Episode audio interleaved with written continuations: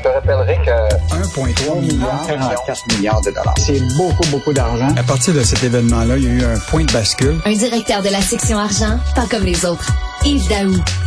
Alors, on investit 2,7 milliards de dollars au Québec dans la filière euh, batterie. Tout ça sans aucune étude, mais il faut se fier à Guy Leblanc et à son pif. Il a le pif, Guy Leblanc. C'est l'exprès. Hey, Richard, tu sais, quand on dit donner le bon Dieu sans confession, Ben mais oui. moi, je lui donnerais pas. à- à- mais sa confession ce matin est vraiment bonne. Parce que là, écoute bien, Richard. Là, le PDG d'Investissement Québec, là, ça, c'est le bras financier du gouvernement du Québec pour l'investissement dans les entreprises du Québec. Euh, ils font aussi, ils s'occupent de toute la question des prêts, là, qui sont faits aux, entreprises. Évidemment, ils ont les deux pieds dans toute la filière de la batterie électrique. Et là, le PDG fait un discours actuellement à Bécancourt, qui était aujourd'hui, là, ça se fait après, présentement. Sauf qu'ils ont appelé tous les médias vendredi passé pour rencontrer le PDG de Guy Leblanc euh, lundi pour tous les médias parce qu'ils savaient très bien qu'il n'y aurait pas de couverture euh, nationale dans une, une chambre de commerce euh, locale. Mais là, je sens, Richard, là, qu'il y a un peu de nervosité. Ben là. oui, ben oui.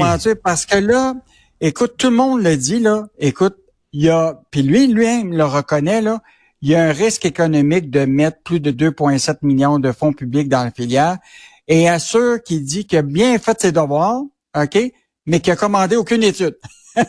il dit, il dit, c'est un maudit bon deal d'affaires. C'est sûr que ça représente un risque financier. Et là, il rajoute quand même, on n'a pas demandé d'études, on n'a pas produit de documents autres que nos discussions avec les partenaires compétents.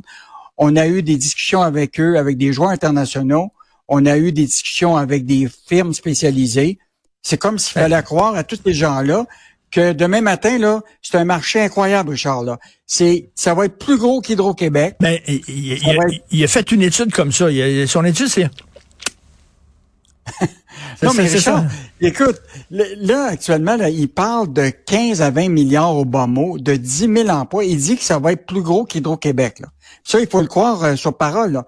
Sauf que, Richard, je veux juste te dire là, qu'il y a des signes là, qui ne mentent pas. Il, on- à la question des journalistes du journal, il disait, est-ce que vous voyez pas qu'il y a un ralentissement dans le, le secteur des, des batteries électriques, tout ça? Là? Je dis non. Il dit, moi, je vois pas ça. Ben, je veux juste te dire, le Financial Times, qui est quand même un journal réputé, là, a sorti hier là, que les quatre grands euh, producteurs de batteries là, ont commencé à couper dans tous leurs projets.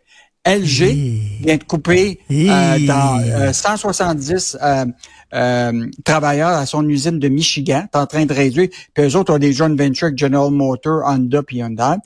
Tu en as un autre qui, qui est euh, SK On, qui lui ici avait un deal de 11 milliards avec Ford, puis euh, qui pour justement électrifier toutes les, les batteries, qui vient de couper dans son plan en Georgie. Euh, écoute, puis Mais, ça, vois, ça veut là, dire qu'aux États-Unis, il y a un ralentissement dans la filière batterie électrique.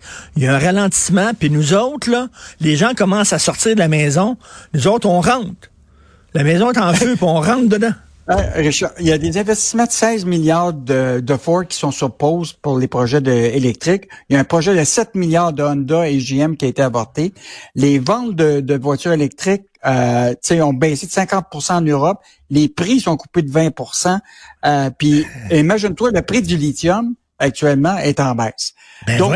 Le PDG d'Investissement Québec peut tout nous dire, tu comprends-tu? Mais, mais, que mais c'est parce que beau, hein. Yves, Yves, des études nous auraient peut-être dit ça. Des études seraient arrivées peut-être à la conclusion que ben dans les prochaines années, il risque d'avoir un ralentissement. Il me semble que quand tu quand tu mets 2,7 milliards de dollars dans un projet, tu essaies d'avoir des études qui vont. Tu sais, lui, il dit non, fiez-vous à moi. Ben, je l'aime bien, Monsieur Guy Leblanc, là, mais à un moment donné, là, ça prend plus que Ben, ça. Moi, je pense que je pense que Richard, là, présentement, là, il y a un peu de nervosité là, dans la mesure où ce que d'abord, il y a la question de la construction de l'usine Nordbolt. Là.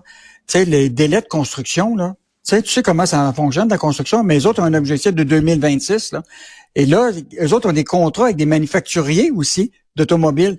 Fait que si l'usine n'est pas livrée en 2026, là, euh, t'as toute la question des blocs d'électricité. On le sait, là, c'est garanti, ils vont l'avoir, le bloc d'électricité, mais tu sais, on, on court après notre production d'électricité. Ben oui. Euh, là, il y a un ralentissement qui se passe euh, en Amérique du Nord, puis tous les manufacturiers d'automobiles sont en train de revoir le projet de, de, de voitures électriques. Donc, ils vont être obligés de ralentir pour leur demande de batterie. Écoute, le, moi, je pense là qu'il y a... Puis là, regarde, hier... Lyon électrique? Lyon. Écoute, 150 salariés qui Ben ont oui. été coupés. OK, pour une entreprise là, qui a bénéficié de 300 millions d'aides gouvernementales. Et en plus, même récemment, tu as vu Investissement Québec, justement, euh, qui a fait un prêt avec euh, le, le fonds FTQ, puis le fonds d'action de 98 millions. Puis là, à la veille de Noël, on coupe 150 personnes, puis c'était de là-dedans, il y a des ingénieurs, là. Et donc, euh, puis ça, Mais- ça fait très mal parce que c'était la période de, de- de Noël. Et ce qui est fascinant, Richard, c'est que le PDG, OK, qui est Mac Bédard, tu sais, dans des contextes comme celui-là où ce que tu coupes 150 puis ta business, euh, tu veux rassurer peut-être ton monde, tu sais. Écoute, pas de pas de discussion Mais- avec les journalistes, ah, rien. Il y a- écoute, c'est. Mais, mais j'imagine que Guy Leblanc d'Investissement Québec va nous dire, ouais, mais ça, c'est une zone de turbulence. Ça arrive, là. Ça veut pas dire que l'avion va tomber. Euh, Il y a des soubresauts, des secousses, mais sur le long terme, ça va aller bien. C'est ça qu'il dit. Mais moi, j'aimerais avoir des études qui confirment ça. Parce que 150 salariés de Lyon Électrique, ça regarde mal en maudit, là. Ouais.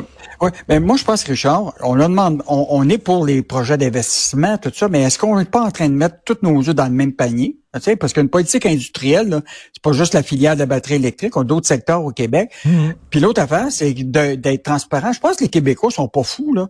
Tu sais, si on leur dit, voici les risques possibles, hein, la technologie peut changer, euh, voici, c'est financièrement, euh, ça peut être difficile pour certaines de ces entreprises-là. Tu sais, Nordvolt, c'est une start-up, hein, c'est pas une compagnie qui, qui, qui, a un historique de 10, 15, 20 ans, là. Je pense que l'idée, c'est que les Québécois veulent savoir, mais là, la question, c'est que tu on s'entend que le PDG de Investissement Québec n'est pas pour tirer dans sa propre chaloupe, là. Mais non. tu comprends? Mais non. Il, Mais- il fait la promotion de, de, de, ce- de cette filière-là, qui va être plus grosse qu'Hydro-Québec. Il n'est pas pour dire, hey, voici, euh, ça, c'est un risque, c'est un risque. Non, il, il faut qu'il soit jovialiste un peu. oui, être jovialiste un peu. Écoute, on va. D'après moi, il a regardé son horoscope, là, puis il a dit oh, on va investir là-dedans. là. L'horoscope dit que c'est bon. Euh, tu reviens sur la chronique de l'excellent Michel Gérard. Bon, Michel est revenu sur le, dossier, tu, sais, des prêts d'urgence qui ont été octroyés à des entreprises euh, au, Canada. Donc, euh, selon les données de StatsCan, là, ceux qui vont, il y a 34% des entreprises qui bénéficiaient de ce prêt-là, qui doivent d'ici le 31 décembre de, de re- remettre leur, leur prêt. Là. Et donc là, Michel, il dit, c'est c'est une catastrophe qui s'en vient là. Si tu fais partie des, PME qui sont pas capables de rembourser le fameux prêt là, euh, écoute, il y en a qui vont qui vont faire qui vont faire faillite. Et donc Michel, ce qu'il propose tout simplement, c'est s'assurer que les propriétaires des PME qui sont incapables de rembourser ce fameux prêt-là avant la date butoir, qu'ils soient, qu'ils aient la possibilité de le, re- de le reporter pour plusieurs années, Ben oui. euh, plutôt que de, de, de mettre une échéance aussi courte, parce que c'est un coup de massue, comme dit Michel, là, Ben oui. euh, pour ces PME-là, quand même, là, de, d'être obligé de rembourser. Tu sais, écoute, c'est quand même des PME du Québec. Tu sais, un, un 20 000 ou un 40 000, ça peut faire toute la différence. Euh, tandis que, tu sais, des, on est en train de donner des milliards. Ben c'est ça. euh, euh, les- l'économie du Québec, c'est beaucoup des PME aussi. Là, hein. Tu sais, je trouve que Ben pendant un bout de temps, on aidait beaucoup les PME. Les PME. Là, c'est en, c'est, c'est- avec avec M. Fitzgibbon, on aide des grosses multinationales. Faut pas, euh, faut pas oublier nos PME aussi. Là. Ouais. En tout cas, je pense que euh, c'est un gros sujet de discussion parmi les PME, en tout cas particulièrement au Québec. Et moi, je pensais, Richard, que c'était beaucoup dans le secteur de la restauration, mais finalement, selon les données que Michel a sorties, c'est beaucoup des PME qui sont dans le domaine de la construction, des services professionnels, euh, un petit peu dans le manufacturier. Donc, euh, c'est pas juste les, les, les questions des restaurants. Ben non, ils ont, ils ont de la misère d'ailleurs dans le domaine de la construction. Le, le J-Proc, comment ça se passe? Ça, ça a l'air que c'est- payant, c'est payant poser du J-Proc. Je savais pas que c'était aussi payant que ça, aller tirer des joints puis poser du J-Proc. Mais là, tu peux t'acheter une Ouais. BMW, euh, une Rolls-Royce, euh, des Ferrari. Richard, moi, plutôt, on n'est pas dans le bon secteur. Non. Ça se peut-tu, ça se peut-tu qu'on paye notre J-Proc un peu trop cher? Si, tu sais, moi, j'ai pas de problème à ce qu'un entrepreneur s'enrichisse puis qu'il fasse un profit. Aucun problème. Mais quand tu dis, tu regardes ça, le gars, il, il y a une entreprise, il pose du J-Proc puis il peut s'acheter des Ferrari puis des Rolls-Royce. Ça veut dire que peut-être qu'on paye un peu trop cher pour notre J-Proc? tu sais, ça se peut-tu, ça? Pose la question. Merci beaucoup, Yves Daou. À demain. Salut, Richard. Salut, à demain. Salut.